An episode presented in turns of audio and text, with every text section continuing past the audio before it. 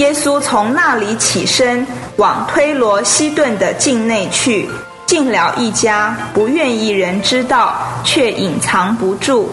有一个妇人，她的小女儿有巫灵附着，听见耶稣的事，立即来俯伏在他脚前。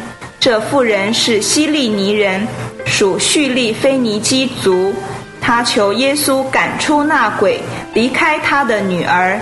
耶稣对他说：“让儿女们先吃饱，因为不好拿儿女的饼丢给小狗。”妇人回答他说：“主啊，是的，就是小狗在桌子底下也吃孩子们的碎渣。”耶稣对他说：“因这句话，你去吧，鬼已经离开你的女儿了。”他就回家去。见小孩子躺在床榻上，鬼已经出去了。耶稣又离开推罗的境界，经过西顿，来到低加坡利境内的加利利海。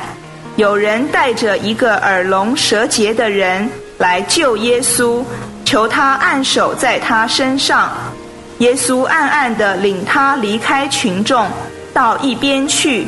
就用指头探入他的耳朵，吐唾沫抹他的舌头，望天叹息，对他说：“以法大，就是开了吧。”他的耳朵立即开了，舌结也结了，说话也清楚了。耶稣嘱咐他们不要告诉人，但他越发嘱咐他们，他们越发大大的传扬开了。众人分外惊讶，说他所有的事都做得好。他既叫聋的听见，又叫哑的说话。第八章，那些日子又有大批的群众，他们没有什么吃的。耶稣叫门徒来，对他们说：“我对这群众动了慈心，因为他们同我在一起已经三天。”也没有什么吃得了。我若解散他们，饿着回家，他们必在路上困乏。况且其中有些是从远处来的。